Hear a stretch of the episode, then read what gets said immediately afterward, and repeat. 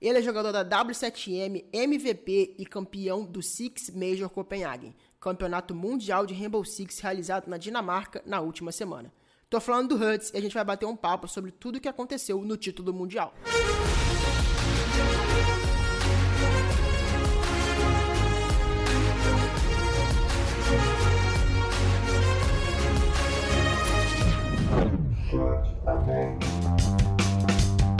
Fala galera ligada aqui nos canais da ESPN. Estamos de volta, dessa vez com mais uma live que a gente faz toda semana. Como vocês já estão acostumados, dessa vez eu estou aqui com uma presença mais do que ilustre, um grande representante do nosso esporte eletrônico brasileiro. Estou com ele, Redina, campeão mundial e MVP. Como é que você está, Redina? Salve, salve rapaziada. Primeiramente é uma honra estar aqui, poder falar um pouquinho sobre tudo que vem acontecendo aí, né? É, pô, tô bem demais, cara. Melhor impossível. Melhor impossível, né? Esse momento para você, eu acho que é algo que muito, muito, muito grande, né? Que a gente não tá nem a, a gente, a, talvez você não tenha caído a ficha nem para você, mas a gente vai entrar nesse, nesse ponto mais tarde aqui na nossa live. E para começar falando, Regina, eu queria primeiro falar, a gente sabe que você tem uma carreira que começou há, há já um tempo, né? Você teve um, um começo de carreira que está estritamente ligado à W7M de fato, né? Eu acho que foi ali a sua grande ascensão, ali no, no, no topo da, da, da, do Rainbow Six Nacional, né? Eu queria começar te perguntando, Regina, como é que foi esse começo na W7M? É, como é que foi esse, essa chegada sua no profissional? Como foi para você e como você sentiu esses seus primeiros passos no cenário é, competitivo profissional de Rainbow Six, que no momento que você entrou, a gente já era estabelecido como região de uma maneira muito, muito grande, né?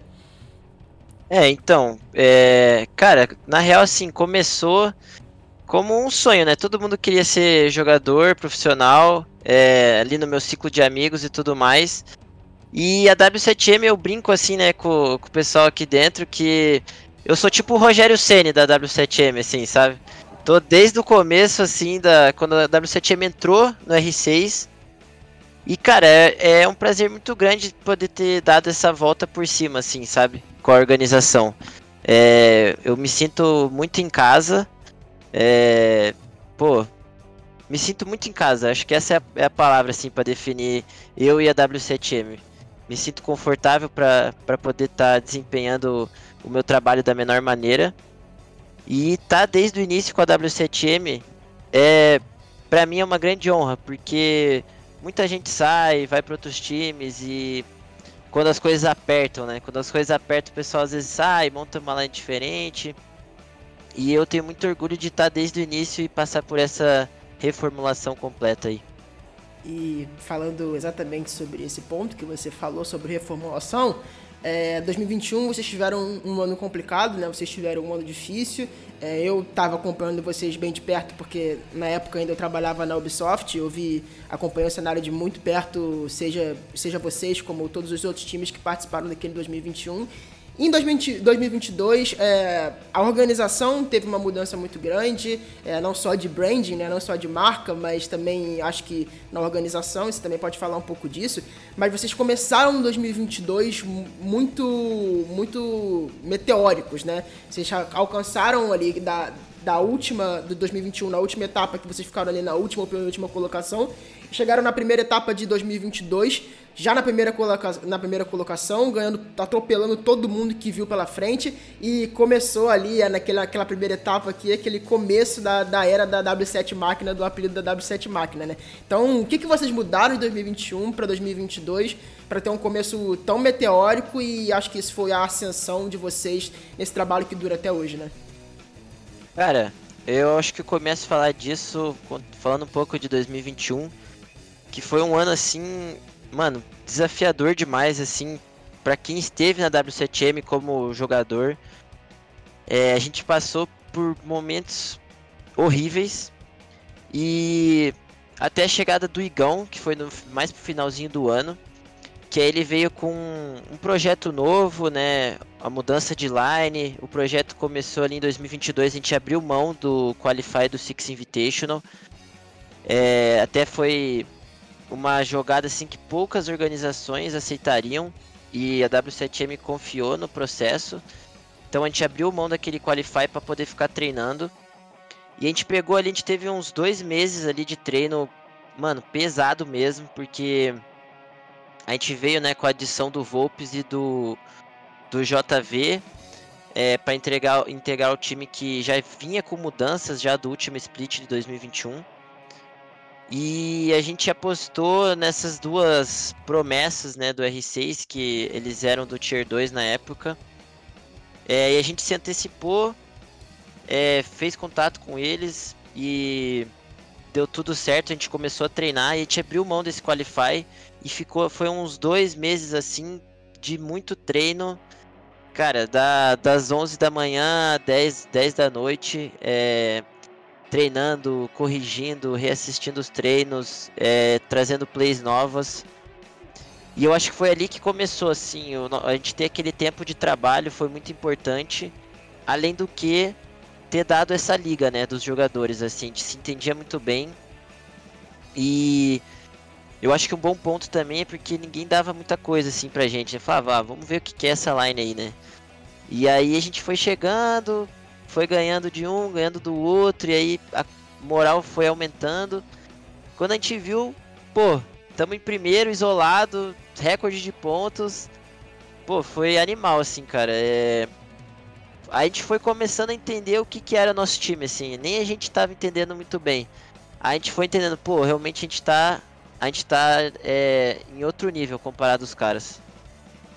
E a gente viu durante esse tempo, acho que durante o cenário do R6 como, como um todo, muitas é, lineups subindo ao topo, chegando num nível muito alto e decaindo logo em seguida, né? Vocês tiveram um 2022 que, assim, foi a nível nacional quase que perfeito, né? Então vocês tiveram um desempenho dentro do Brasil muito forte, né? Vocês foram primeiros colocados na primeira etapa do, do, do dessa ascensão, né? Que a gente, que a gente tinha falado. É, vocês conseguiram um segundo lugar, perderam ali a, a, final da, da Copa Elite Six, ali da primeira Copa Elite Six que vocês disputaram, é, ali para Liquid. A gente vai falar sobre essa rivalidade da Liquid sobre daqui um pouquinho, um pouco mais para frente. E vocês ficaram esse primeiro colocado de novo no Stage 2, ficaram em primeiro colocado no Stage 3, ganharam a Elite Six do, do, da, do Stage 3 também e classificaram é, para é, três Majors naquele mesmo ano, né? É, como é que foi para você ali? Eu acho que aquele ano como um todo, né? Continuar num nível muito grande. Vocês conseguiram duas semifinais a nível internacional logo depois daquele começo meteórico. É, o que, que você avalia? Acho que esse ano de 2022 a gente ainda vai entrar no Six Invitational, que ficou para 2023. Mas como é que foi aquele ano de 2022 como um todo? No, assim, no sentido de que vocês conseguiram manter esse nível muito alto, mesmo os times sendo o foco do campeonato, mesmo todo mundo estudando vocês, indo atrás de vocês, porque vocês eram o líder e vocês estavam em evidência, né? Como é que foi para manter esse nível com tantos olhar, olhares para vocês que não tinham esses olhares na, na primeira etapa do, do, campeonato? Cara, é bem interessante falar sobre isso, porque é, a sensação que a gente tinha é que a gente estava trazendo um, um, R6 diferente, assim, que o pessoal não estava acostumado. A gente trazia um R6 que a gente jogava rápido quando precisava, a gente jogava lento, a gente se precisava jogar agressivo, a gente jogava, se precisava jogar passivo, a gente jogava. Então a gente era um time que se moldava muito rápido. E eu acho que isso foi a grande jogada, assim, a gente ter conseguido fazer um time que joga de todas as maneiras e se molda conforme o seu adversário, e não conforme o próprio time. Eu acho que isso foi muito importante para a gente conseguir estar tá mantendo esse alto nível, sabe? Então era difícil para os outros times estudar a gente, porque a gente jogava muitos mapas. É, a gente tinha um leque de plays assim gigantesco. É, pessoal, geralmente, pô, que nem o Pox fala agora que veio do MBR, o Nade também fala. Pô, lá eles tinham uma, duas play por bomb. Aqui a gente tem, mano, a gente tem muita play. Então, pro cara estudar a gente fica difícil, a gente sempre tá trazendo algo novo. E eu acho que foi esse o, o grande pulo do, do gato, assim. Tipo, a gente não é um time que se acomoda. Então, pô, a gente ficou bem lá no primeiro stage. Aí teve o rolê do México lá, que a gente não pôde ir pro Major em Charlotte. É, aí, pô, aprendemos muita coisa no México. Foi um. Eu acho que o México ali também foi muito importante pra gente construir um emocional, assim. A gente, como era um time novo, é, eu nunca tinha ido jogar Major. É, ninguém dos moleques que tava comigo é, tinha tido essa experiência assim, em campeonato internacional. Então a gente foi pegando isso com o passar do, do ano de 2022, assim. Tudo que a gente jogava, a gente aprendia algo, a gente é, era uma experiência nova. E a gente foi colocando isso para dentro, trabalhando. Pô, é, o que, que, a gente errou lá na primeira final da, da Elite Six contra a Liquid? A gente foi é, trabalhando isso. E trabalhando com muito cuidado, assim. Eu acho que isso foi o, esse é o diferencial assim da W7M. A gente pega o que a gente tá mal e a gente trabalha com cuidado e transforma em algo bom. A gente, como eu falei, a gente é zero cômodo e eu acho que isso é o foi o diferencial pra gente estar tá bem assim o ano todo, cara. E vocês, durante esse ano de 2022, tiveram dois algozes, né? Tanto em Elite Six quanto em campeonatos internacionais, que foram a Liquid e a FaZe, né? A FaZe foi em um Major e uma Elite Six, a Liquid foi em outra Elite Six e outro Major, é, que não permitiram que vocês chegassem até essa final e também né, no vice-campeonato da CCXP uh, ali na LAN do, do BR6 é, do ano passado. Para falar um pouquinho sobre esse, Brasileirão, eu acho, eu acho curioso porque eu tava lá nesse Brasileirão, vocês ganharam um primeiro mapa e acabaram deixando uma virada acontecer. É, vocês tinham jogado poucas LANs até então, se não me engano, uma, das uma ou duas da Elite Six e os Majors tinham sido LAN de fato.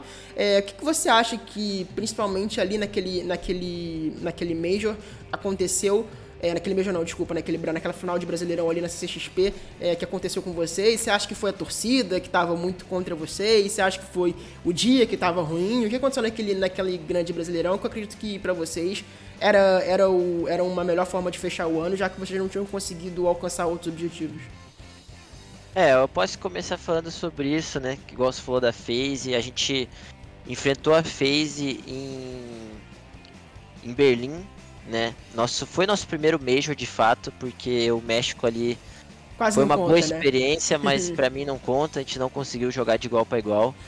Então, Berlim foi o nosso, assim, a gente estava depositando muita confiança na gente, mas eu acho que ainda faltou a gente trabalhar da maneira correta, assim, o emocional, sabe? A gente aquela semifinal para FaZe ficou foi ficou sentido assim no, na gente como uma partida que a gente perdeu no emocional, assim, a gente tava, a nossa tomada de decisão tava ruim, a gente sentiu realmente um pouco o nervosismo.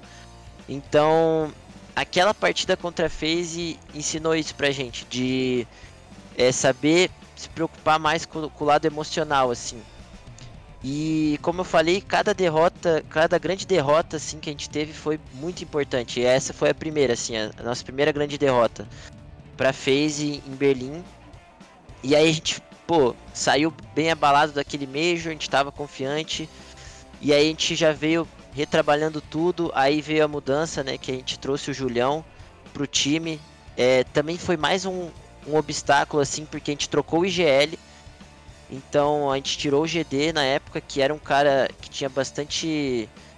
Uma voz bastante ativa assim no time, ele era nosso IGL.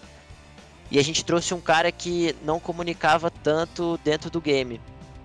E a gente teve esse problema com o GL. Eu comecei de GL na época que saiu o GD. A gente, trouxe, a gente passou o GL pro Volpes daí porque eu não estava conseguindo desempenhar bem, fazer o GL a minha função de entre ali ao mesmo tempo.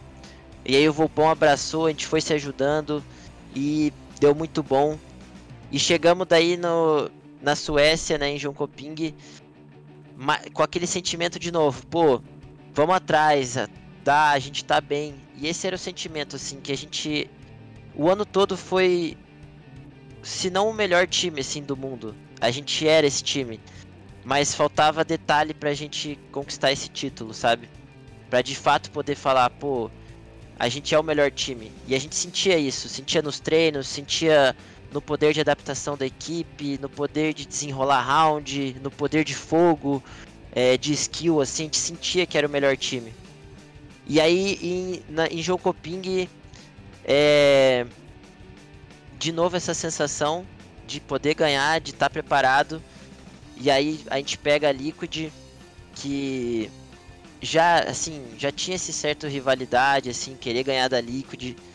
Eu acho que mais por começou pelo nosso lado, assim, esse querer ganhar da Liquid por ser um time que a gente sempre admirou muito.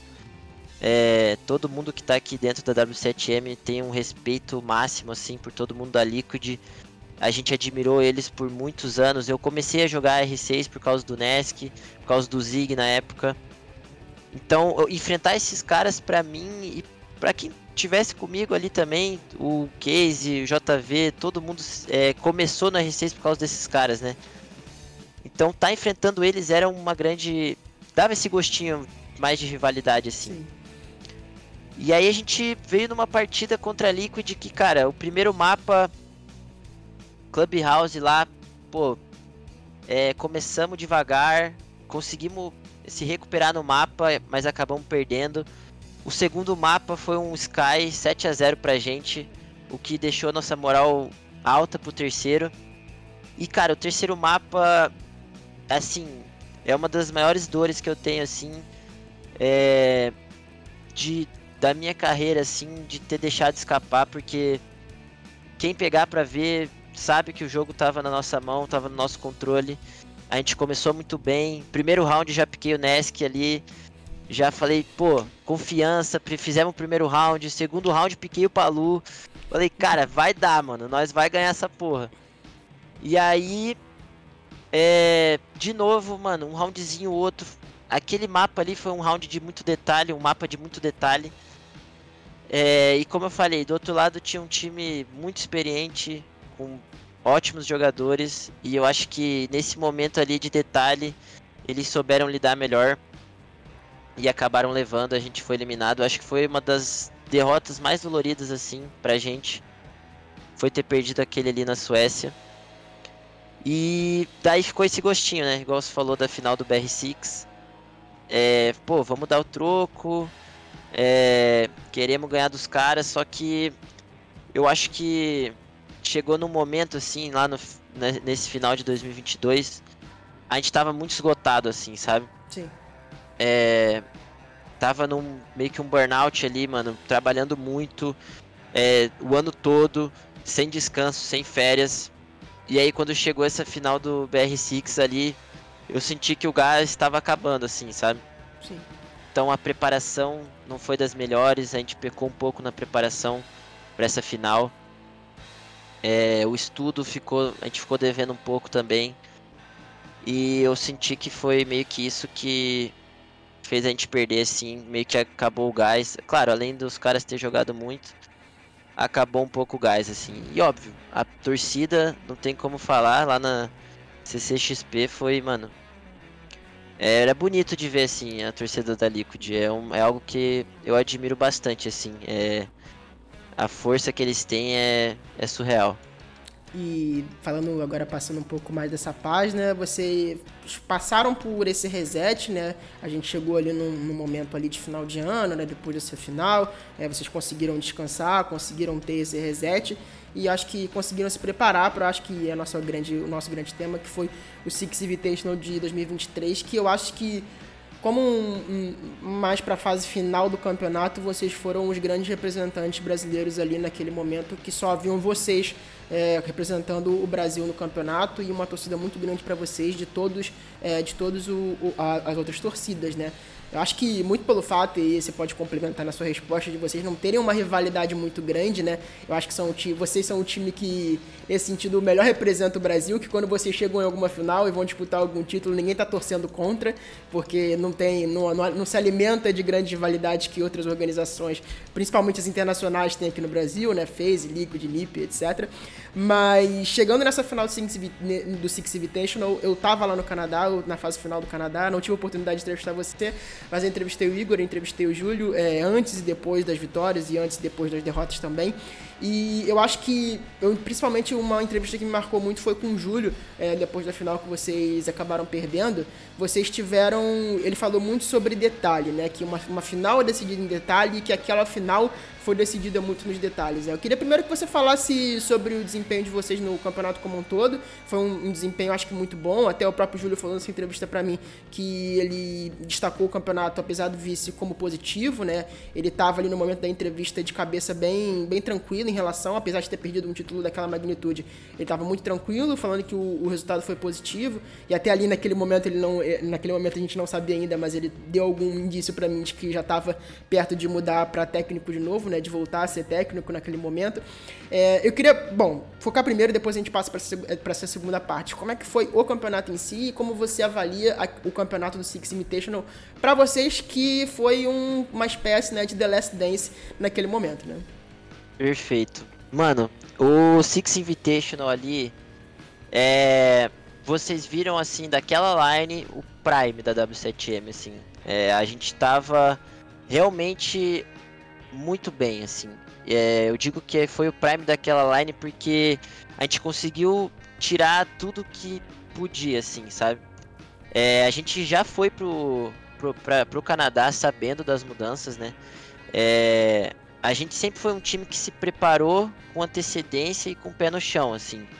Então, é, a gente já sabia que logo após o, o Six Invitational, né, o nosso contrato com a W7M ia acabar, e a gente fez essa renovação é, antecipada já para se precaver, porque a gente sabe que essas, essa dança das cadeiras aí é uma doideira.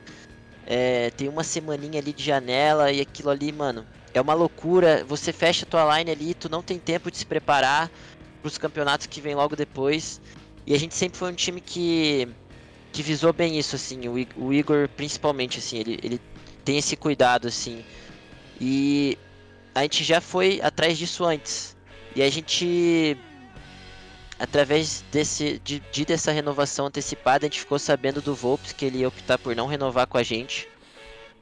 E ali a gente já mexeu os pauzinhos, aí a gente, é, sabendo que o Volpes ia sair, já viu ali que não ia dar para ficar com o Júlio, porque o Volpes era um cara que comunicava muito, pô, foi um, uma das peças mais importantes assim do time, e acabou que ele optou por não renovar, então a gente foi atrás já de novas peças. E a gente já sabia que a line ia mudar antes de começar o campeonato. E ali a gente teve uma conversa, se reuniu e a gente falou, ó, é o nosso último campeonato juntos, vamos fazer valer a pena.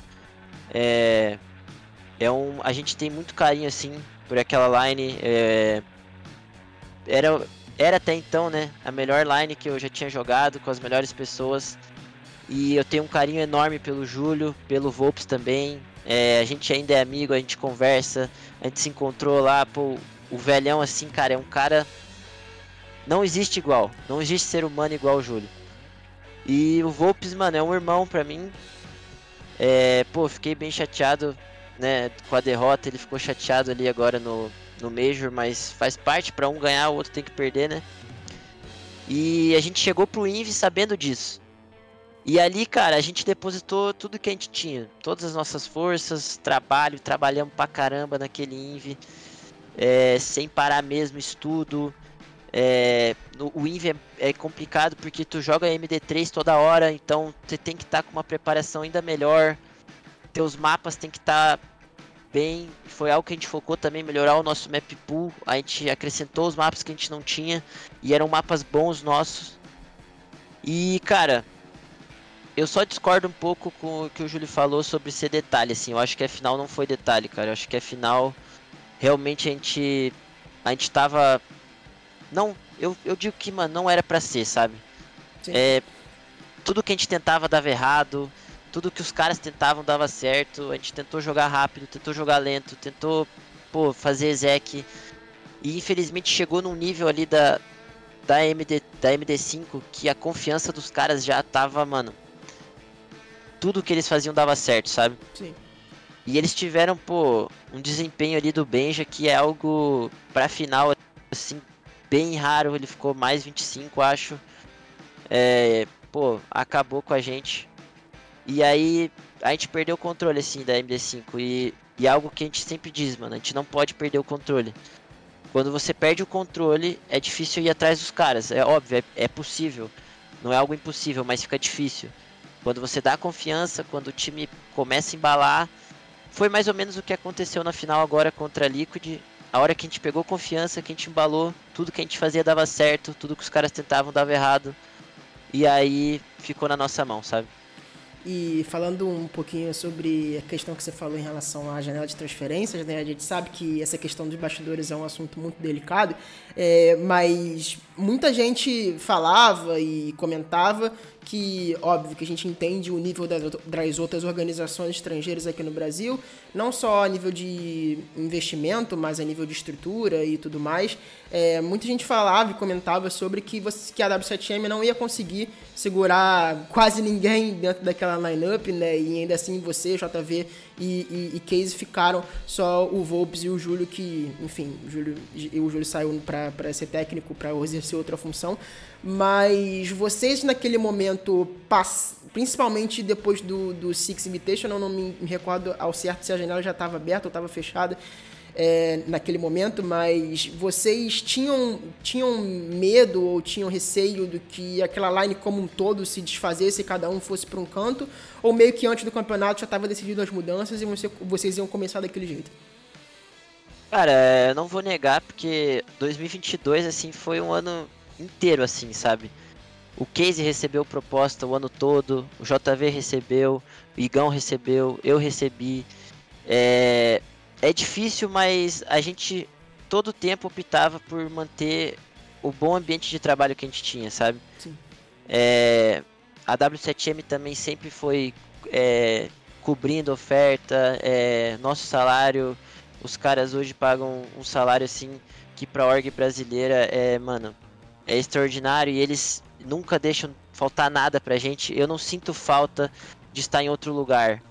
É, eu acho que isso é o principal. A W7M ela deixa a gente se sentir tão em casa assim que a gente não quer sair, entendeu? Por mais que é, nossas pro recebam propostas é, melhores, a gente recebeu proposta para ir para fora também, para jogar fora. E eu acho que a gente sempre optou por estar tá junto, assim, a gente é um time que se dá muito bem. É, pô, eu não me vejo hoje jogando em outro time com, com outras pessoas, eu me sinto muito bem é, pô, eu, o Igão ali, o Abreu, a gente se dá bem na criação de tática, a gente consegue fazer o time fluir da melhor maneira possível. Eu acho que um complementa o outro, sabe? E eu acho que esse foi o principal fator pra gente ter escolhido ficar assim.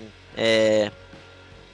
A gente tá feliz no ambiente de trabalho e não colocar é... outras coisas acima disso, sabe? O nosso foco sempre foi o trabalho e tá bem, é, tá num clima gostoso e eu acho que esse foi o diferencial. É claro, o Volpes optou por sair, mas é, foi uma decisão pessoal dele. É, era um sonho que ele tinha jogar na Liquid, é, representar a Liquid. E a gente entendeu, faz parte. É, na vida a gente toma decisões e ele tomou a dele. E é isso.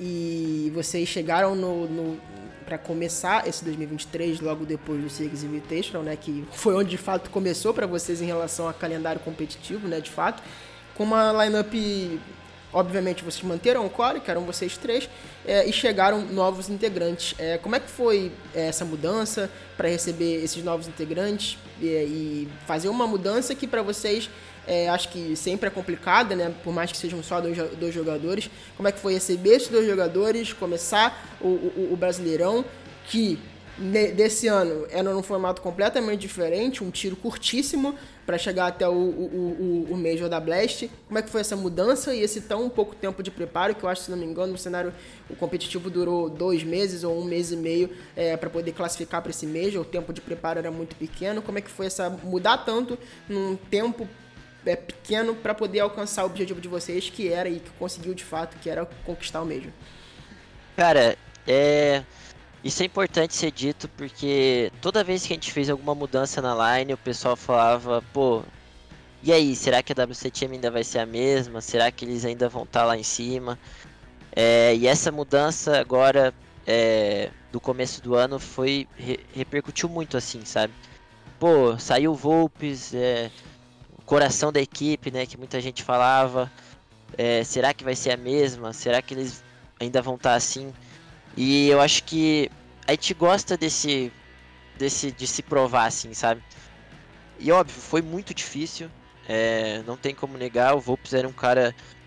É, o Volpes e o Júlio também, assim, o Júlio era um cara que ajudava muito no emocional da equipe, assim. Era um cara muito tranquilo, com uma bagagem, mano, gigantesca, então ele sabia se portar. A gente, cara, eu aprendi muito com o Julião, muito mesmo, coisas que eu vou levar pro resto da minha vida. E o Volpes, mano, além de ter uma skill absurda, ele era um cara que comunicava muito bem em game. E a gente começou com dificuldades, assim. A gente, primeiro a gente buscou trazer dois caras que que são fáceis de, de conversar, de, de ensinar. E eu acho que esse é o principal ponto, assim. A gente foi atrás também quando a gente trouxe o JV e o Volps no começo do ano é, de 2020, 2022. É, pessoas que sejam fáceis de trabalhar, eu acho que é um ponto importante, porque a gente teve más experiências 2021 é, de conseguir trabalhar com pessoas, assim, sabe? E a gente buscou isso, é, ter um ambiente de trabalho tranquilo para que isso, para que a gente possa evoluir. E o Neide e o Pox, cara, se enquadra perfeitamente nisso. O Neide é uma pessoa assim, coração gigante, topou fazer uma função que ele nunca fez. É, o Igão, o Igão chegou para mim certo dia lá, a gente debatendo qual que ia ser a line, quem que nós ia trazer. O Igão falou, olha, ele, eu lembro até hoje a mensagem. Tô ficando maluco. Ou o Neide poderia dar certo de sup 1 ali e tal, pela, pelo, por ele ser clutcheiro, é, por ele ser um cara um pouco mais zagueiro, que a gente chama assim, né? E aí eu falei, pô, Igão, eu acho que eu acho que vai dar bom, cara. É, confiei assim na intuição dele, mano, quase nunca tá errado a intuição do Igão. E aí, pô, casou perfeito, o Neide abraçou de uma forma assim, a, e a dedicação dele para pegar rápido, igual você falou, foi um mês e meio, e, e ele aprendendo uma função nova, então, tipo, foi um, um mês e meio assim muito cansativo pra gente também, sabe? É, o nosso dia a dia de trabalho, assim, a gente aproveitava cada minuto para estar tá evoluindo. Eu acho que esse é o diferencial também da gente, assim, porque a gente usa o dia a dia de trabalho para realmente evoluir é algo que eu não sinto às vezes é, vendo de fora alguns times. Eu sinto que tipo os times é, passa tempo, passa tempo e você não sente uma evolução assim da line como um todo, sabe? E o nosso era nítido. É, o Nade evoluindo na, na função dele, o Pox também em uma função diferente. É, o Pox é um cara assim é, que, que tem um conhecimento de jogo assim absurdo e eu acho que as ideias dele com as minhas, assim, casou muito bem. Então, tipo, na hora do jogo, assim, de decidir o que o time vai fazer, de improvisar, a gente, mano, nossas ideias estavam batendo muito. E eu acho que deu um flow muito bom pro time. E, cara, não tenho o que falar, mano. É, eu, eu, sinto que hoje nosso time tá, tá roubado, assim. Tá um time roubado. A gente tem um sup que dá muita bala, dois entres que não tem medo de jogar, que dão muita bala. O Sup 2 que a gente tem, o JV, é o melhor do mundo disparado. Não existe ninguém que faça a função dele tão bem quanto ele faz. É, nem perto. Nem perto, assim. É, e eu sinto que o clima do time é, tipo, é perfeito, cara. E chegando ao grande ponto, né, você destacou o campeonato, o Six Major de Copenhague, acho que é o que todo mundo quer escutar, o que todo mundo quer ouvir hoje, principalmente por conta de estar tão recente na mente de todo mundo.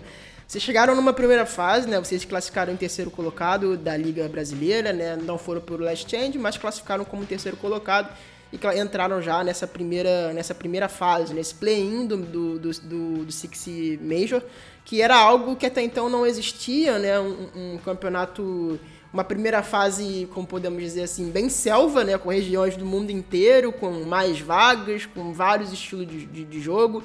E eu acredito que para vocês tinham, tenha sido uma fase com muito estudo, né? É, essa primeira fase, primeiro falando um pouco sobre a primeira fase em si, e depois, de fato, a preparação vocês terem passado por essa primeira fase, enfrentando um time europeu, enfrentando um time da Oceania, que também tem um estilo de jogo muito diferente, um time da APAC, Foi uma preparação boa para vocês? Acreditam que foi necessário para chegar até esse título, passar por essa primeira fase que alguns times não passaram, como a Team Liquid fez? Perfeito. Cara, é... eu acho que a gente ter classificado em terceiro é muito fruto do tempo tá curto ali, Sim. sabe? A gente não teve tempo para botar muitos mapas, então, tipo, pô, a gente chegou no BR6 ali com poucos mapas na, no, na nossa pool, é, e aí durante as semanas incrementando um pouquinho de um mapa, um pouquinho do outro, e, e muita coisa para passar pro Pox, para passar pro Nade, coisas que eles também passaram pra gente. E eu acho que a mudança é, mais significativa que a gente teve nesse meio foi porque eu comecei de GL é, quando o Pox entrou, porque ele não estava ainda 100% confortável para fazer, fazer essa função, é, por não saber muito das plays, do que a gente tinha, do que, do que a gente gostava de fazer. E aí eu, eu peguei isso e até o BR6 lá eu fui GL, até a gente classificar pro Major. Mas o Pox ele ele se empenhou a, a pegar essa função porque ele sentiu que eu não estava confortável. Na real, o time sentiu assim, é, tava realmente difícil para mim fazer minha função é, de entre e comunicar, ajudar o time na comunicação. E eu meio que tava perdendo um pouco o ímpeto agressivo assim, porque eu tava querendo muito fazer o certo que precisava para play, sabe? E aí o Pox sentiu isso e foi a virada de jogo assim, tipo, pra mim, né? A gente fez essa troca, ele pegou o IGL, eu continuei ali com o Shot Caller, que foi o que eu sempre fiz muito bem. É... E aí casou total, a gente começou a treinar. E aí a gente chegou naquela fase 1 é, já muito mais estruturado, muito mais preparado. E eu acho que foi perfeito a gente ter chegado na fase 1, porque a gente chegou antes lá, começou a treinar antes com os times de fora. É, aqueceu pro campeonato. A gente não chegou frio na fase 2, a gente chegou já com dois jogos, um jogo contra um time muito bom que era o Wolves. Então acho que foi muito importante e crucial para esse título a gente ter chego na fase 1, mano.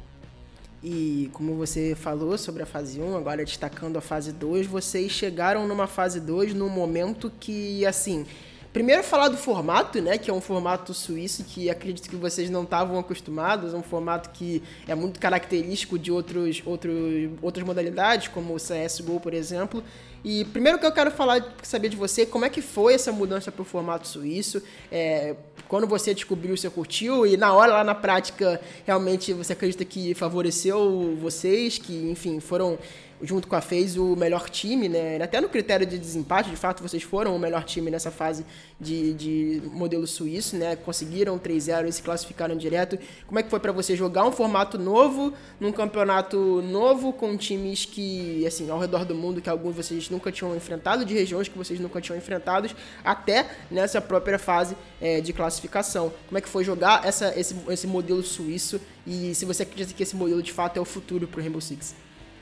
Cara, eu achei muito bom esse formato. É, é emoção, assim, porque você nunca sabe quem você vai pegar o certo enquanto não terminar o dia. Então, vai te aquecendo ali e você tem uma vantagem de você ir bem nesse formato suíço. Porque você joga menos e ao mesmo tempo você mostra menos. Então, eu acho que a gente começou num jogo ali que até então o pessoal considerava um jogo fácil contra Scars, mas o tempo provou que não, que não era um jogo fácil. É, a gente deu, deu um 7 a 1 nos caras. É, sentimos que a partida não foi fácil, mas que a gente desenrolou bem a partida e fez parecer fácil. E depois, logo depois, a gente pegou a Liquid, se eu não me engano. E aí foi, foi muito bom assim também, porque aquela vitória contra a Liquid, claro, a gente já vinha vendo nos treinos que a gente estava muito bem. É, o Abreu até falou que é, chegou um dia lá que o Abreu não tava com a gente desde o início. E ele chamou a gente e falou, ó, oh, guys, vocês estão muito bem, mano. Vamos manter o foco porque dá para ganhar. E aí a gente a gente sentiu realmente assim que a gente tava bem depois dessa vitória contra a Liquid, porque é claro, você sentir que você tá bem e você ver que você tá bem realmente, né, são coisas diferentes.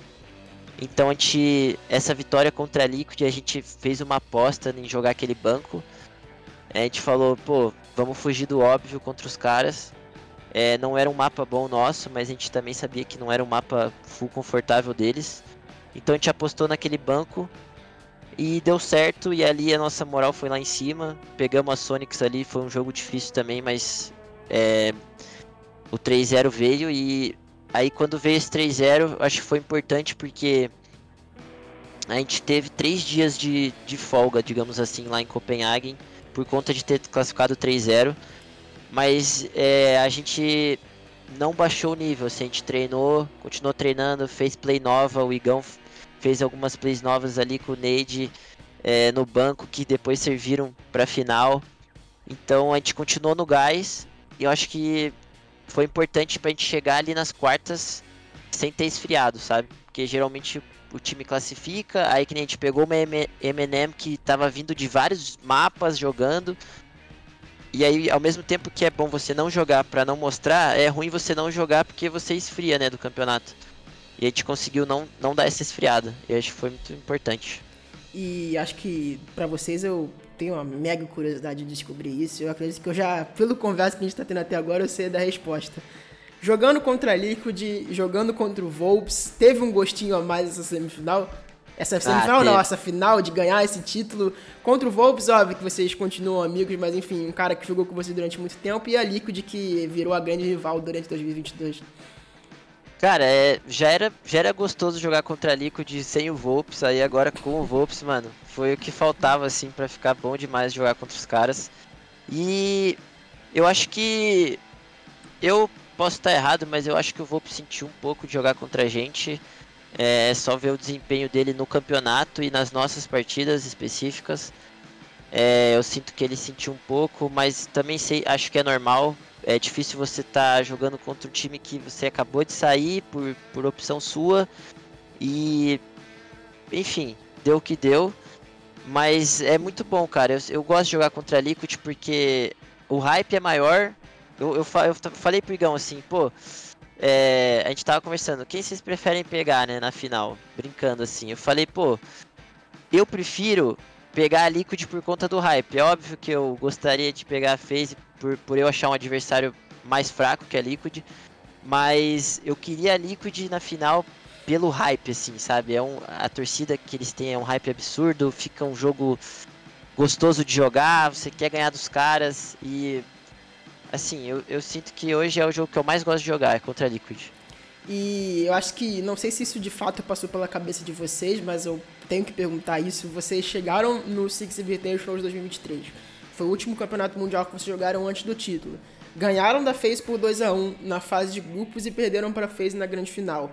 Ficou uma espécie de trauma de acontecer a mesma coisa, de vocês terem ganho da Liquid na fase regular e perder para a Liquid na grande final, ou isso não chegou a passar pela cabeça de vocês?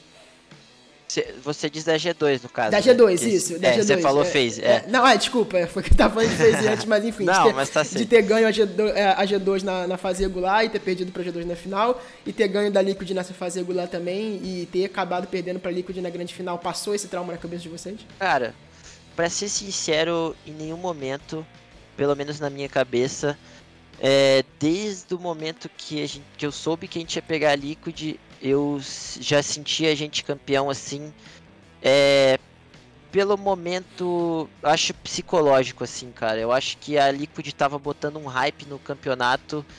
É, claro, por eles ter começado mal e depois conseguido, né, se reestruturar e chegado ali como um dos favoritos também.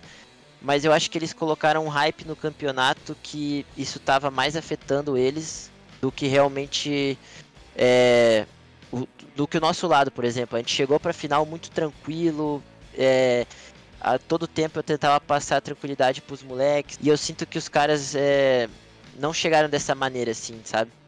É, e eu acho que, cara, é, a gente soube lidar melhor, assim, com o emocional, sabe? Nesse campeonato. Esse jogo é muito isso, é muito emocional, é muito confiança. É, a gente optou por jogar o Sky ali, o primeiro mapa.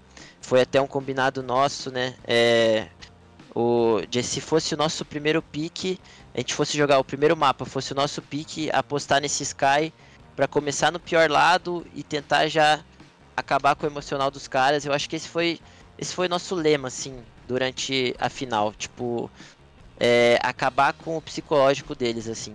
E a todo momento a gente sentia que o jogo tava escapando da nossa mão, a gente ia e buscava ele. Porque é, você não pode deixar o, o teu emocional e a tua confiança se abalar nesses jogos grandes assim. E foi o que a gente focou, assim. Falou, vamos.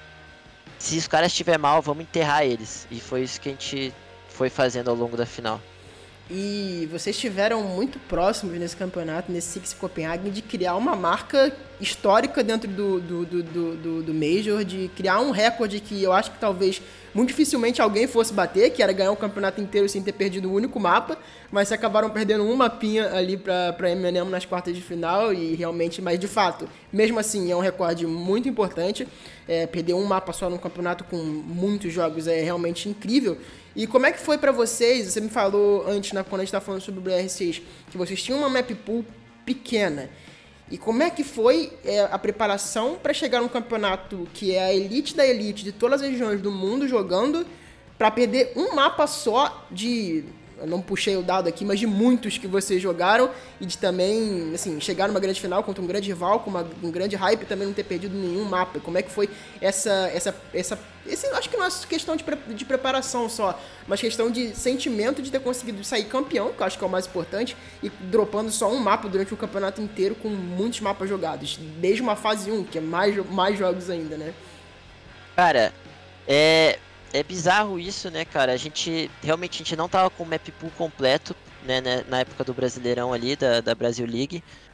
E a gente focou muito em chegar bem e com nove mapas. Eu acho que hoje em dia não tem como você querer ser um, um grande time, é, ter grandes resultados sem ter, é, pô, sem jogar todos os mapas, sabe? Eu acho que eu acho que hoje em dia é o, o mínimo assim pro, pro uma equipe que quer quer ser grande, que quer estar tá lá em cima, tem que jogar os nove mapas. E, e, a gente tem hoje nove mapas bons, a gente joga eles é, se precisar. E acho que foi um diferencial a gente ter esses mapas, é, porque a gente pôde fugir um pouco do, do padrão ali, sempre contra ali, quando a gente jogava muito Clubhouse, muito, muito Oregon, Villa, a gente conseguiu fugir um pouquinho ali do padrão, é, inovar um pouco. E foi muito bom. É... E é o que você falou sobre ter perdido só um mapa. Eu acho que foi importante também de ter perdido esse mapa, porque a gente sempre fala, né, que é, um, é uma derrota de alerta, assim, sabe? Tipo, ó, tá bem, mas não tá aquelas crocâncias, dá para melhorar ainda. Então, eu, eu brinco que no Invi lá foi aquela derrota pra, pra Koi lá no primeiro, na primeira fase, na fase de grupos, Sim. que a gente perdeu de 2 a 0 para eles aquela derrota foi uma derrota de alerta, assim. Eu acho que é importante a gente ver que essas derrotas de alertas sirvam, mas que elas não, foram derrotas que não é, prejudicaram a equipe. Então, tipo, a gente perdeu para Koi lá, mas a gente já estava meio que classificado. E aí isso serviu para a gente corrigir muitas coisas e não é, como eu posso dizer, não interferiu no desandar do campeonato. Assim, eu acho que essa derrota aí pro pra Eminem nesse border foi, foi uma derrota de alerta que também não nos prejudicou. É, a gente sabia da, quando caiu os três mapas, né? Que se chegasse no terceiro ali, a gente tinha muita vantagem pelos estudos que a gente viu. A gente sabia que era muito superior a Eminem no Vila. E até depois falei com o Julião, ele também sabia, falou, pô, chegou no terceiro ali, é, eu tava confiando, mas sabia que ia ser difícil, porque o nosso Vila é um mapa muito bom nosso. E, pô, foi, foi importante ter perdido esse mapa, assim. Eu acho que pelo menos a gente agora tem algo para melhorar no próximo, né? E se não acha e você acredita que se não fosse o Julião ali que conhece vocês muito bem, acho que dava para ser invicto se não fosse o Julião, né? Cara, eu acho que talvez sim, tipo, o border ali ele, ele sabia muito, era um mapa que é um mapa muito bom nosso, e ele gostava muito de jogar o nosso border, o Júlio. Então, acho que era um dos mapas assim que ele mais se sentia confortável na época que ele jogava com a gente. Então, acho que e ele trabalhou bem ali, soube counterar algumas coisas muito bem. É, acho que mérito muito do Julião nesse border. E também do Solotov ali, que tava, mano, realmente é o mapa do cara, mano. Border foi feito para ele. tem que botar o grafite né, na parede, né? Tem, tem que botar um grafite ali. O doczão dele ali no quadrado, bicho, isso é louco. E falando um pouco sobre a conquista do título, a gente falou um pouquinho sobre a final, sobre jogar contra a Liquid e tudo isso. Mas no final das contas, é, independente do resultado, como foi essa emoção é, de ganhar um título internacional, né? Essa line conseguir ganhar esse título internacional desde o do, do Six Invitational. Você acredita que vocês tiraram um peso ali de praticamente três campeonatos internacionais anteriores ali das costas, né? Você pô, vibrou muito, comemorou muito, tem muita foto sua comemorando e acho que parece que para mim, pelo vendo aquele momento, foi um alívio para vocês. Descreve pra gente um pouquinho como é que foi essa emoção de conseguir conquistar um grande título internacional pela primeira vez. Cara, é assim, é algo que eu posso tentar descrever, cara, mas só sentindo, sabe? É, ter batido tantas vezes na trave é, e aí chegar para uma final é, no terceiro mapa ali, 6 a 3 pra gente. No, no 6 a 3 o Igão tentava. Ele, ele sempre faz aquele gesto assim do mental e, e eu, e eu também a todo tempo, rapaziada, vamos calmar, é, vamos, vamos finalizar. O Pox também falando. E é impossível, cara. Assim, começa a tomar uma emoção grande assim no peito, parece que o coração vai sair da boca. É, e hora que eles matam ali o Volpes no 6 a 3 eu. Cara, eu, eu só, só lembro de levantar, agradecer assim a Deus que, que sempre esteve comigo também. É, agradecer demais. E a sensação é essa, cara, que saiu um, um peso das costas, assim. É, parece que enquanto você não tem esse título de campeão do mundo assim, de campeão do Major, parece que você sempre vai estar tá devendo algo assim, sabe? E eu eu sinto que agora a gente tá muito mais leve assim, sabe? É, antes o pessoal falava, pô, a W7M é um time muito bom, se não, se não o melhor do mundo, mas ainda faltava esse título, sabe? E agora a gente conseguiu e, pô, é um.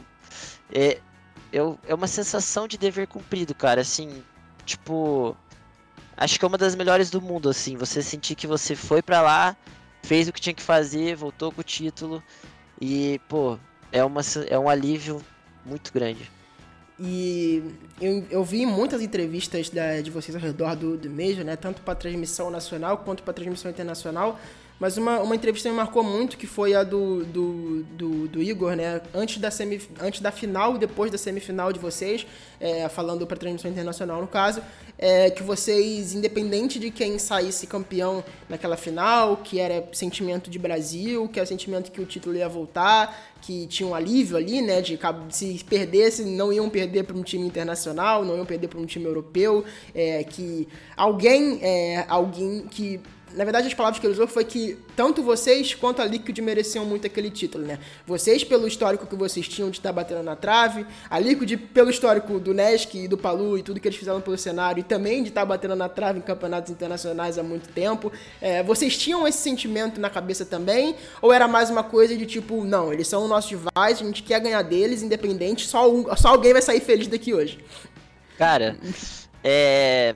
Sobre, sobre assim, os dois times merecer, concordo muito. Assim, quem vencesse ali é, ia estar tá cumprindo um legado, assim, eu acho, sabe? É, Nesk merecia muito, a Liquid merecia muito também.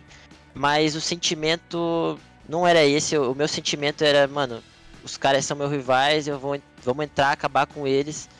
É igual eu falei, falei pra você, a gente queria, se tivesse bem, ó, enterrando os caras, enterrando, enterrando. E é óbvio, é, é bom o título ter voltado pro Brasil, mas, cara, pra ser sincero, quem tá lá jogando, mano, é, não importa quem tá do outro lado, sabe? É, você quer o bem do seu time, dos que estão com você a todo tempo. Então, por mais que eu achasse que os caras merecessem, eu acho que não mereciam mais que a gente. E a gente fez por merecer naquela final. E agora falando um pouquinho sobre o futuro, pra gente fechar, é, vocês têm muita coisa pela frente agora, né? Vocês vão ter um tempo de descanso merecido, né? Agora até a, a próxima fase do Brasileirão. E vocês também estão já automaticamente convidados para o Gamers 8, né? Na Arábia, que eu acho que depois que acabou esse mês era o assunto disparado mais comentado nesse momento. Estão acontecendo os qualificatórios fechados agora. Um campeonato que vale muito dinheiro, que vale um financeiro muito, muito interessante que acredito que vai ser um campeonato muito grande também, porque reúne várias outras modalidades de, de esportes, realmente um, quase um, uma Olimpíada ali, né, dentro do, do esporte eletrônico.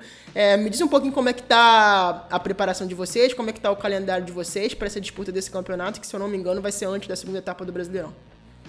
Cara, pra ser sincero, a gente não parou pra pensar ainda nisso. Tá na comemoração gente, ainda, né? Então, a gente tá, a gente tá levando, assim. Tá cada um num canto do Brasil agora, cada um curtindo sua família, curtindo as pessoas que ama. É, o Igão disse que ia haver uma data ali pra gente, a hora, o dia que ele mandar aqui no WhatsApp, ó, tal dia vocês estão aqui, nós vai estar tá lá, vamos começar os trabalhos. E eu acho que é muito importante que você falou, a gente tá classificado já. É, que nem a Liquid voltou agora de, de Copenhagen, já vai jogar o Qualify do Gamers 8. E ter sido convidado, eu acho que também foi mérito de a gente ter ido bem lá no, no Invi, que acho que foi o parâmetro que eles usaram. É, então, fico muito feliz. É, sempre quis disputar esse campeonato. Ano passado, a gente não, eu não tive a oportunidade de tentar jogar, porque quando a gente ficou sabendo do Qualify, é, eu, eu tava em casa sem computador, então a gente jogou com o Velvet de Complete para nós lá. É, infelizmente a gente acabou perdendo, não consegui uma vaga. E esse ano tá indo para lá, assim, o Pox rasga elogios, né? O Pox que foi ano passado, sobre o campeonato, sobre a maneira que é, sobre a estrutura. Então a gente tá muito ansioso. E com certeza a gente vai ter um, um, prepara, um preparatório, uma preparação para chegar bem nesse campeonato, a gente quer ganhar, igual você falou, é uma premiação muito alta, é quase que equipara ali o Invi. Então a gente vai atrás desse título aí também. É, se o pessoal, o torcedor aí da W7M, é, acha que a gente vai se acomodar, não. A gente vai trabalhar o dobro, trabalhar ainda mais para trazer mais títulos para quem é para quem é W7M e também para o Brasil. Então pode ter certeza que o tanto que a gente deu a vida no Major, a gente vai dar o dobro para levar esse, esse Gamers 8 aí. E para encerrar de fato agora a nossa live, deixa um recadinho aí para quem torce para vocês do que eles podem esperar da W7M nesse 2023, que para vocês Agora tá no meio do ano já começando melhor do que nunca, né? Acho que não, não poderia ser melhor. Deixa um recadinho do que a galera pode esperar para vocês nesse final para meio de ano, que tem Gamers 8, que tem mais um Major e que tem mais um Brasileirão. O que a galera pode esperar da W7M para esse final de ano? Cara, é assim, vocês podem esperar o melhor, mas é o que eu digo, assim, a gente precisa de ir por etapas, né? É, a gente é um time que trabalha muito com presente, então o nosso foco agora é Gamers 8, depois o foco vai ser o Brasil, a Brasil League e depois vai ser, quem sabe, o Major se a gente estiver lá, espero que sim. Então a gente é muito pé no chão, a gente podem esperar um time que trabalha muito, cara. Acho que esse é o nosso lema, assim, é trabalhar incessantemente enquanto a gente vê que a gente tem algo a melhorar, a gente vai em busca dessa melhora. E podem esperar por isso, mano, um time competitivo e pô, agradecer demais, assim, eu acho que a gente conseguiu conquistar torcedores que são realmente torcedores. É, a gente pouco vê comentários negativos, é, é pouco vê é, haters, assim, a gente tem um, uma torcida, eu, eu falo que a gente é o time do povo, assim, é, todo mundo que torce para os outros times também torce para a gente e o nosso próprio torcedor assim é, é maravilhoso assim é, é muito bom ver o carinho que eles têm foi um apoio absurdo sim que a gente teve desde o Invi. É, pô, eu tô com o Instagram aqui até hoje tô tentando responder todo mundo, tá impossível que eu quem me acompanha de tempo sabe, eu sempre sempre tive muito próximo do torcedor assim, trocando ideia, mensagem. Mas realmente agora é muita gente, mas eu tô ainda tentando.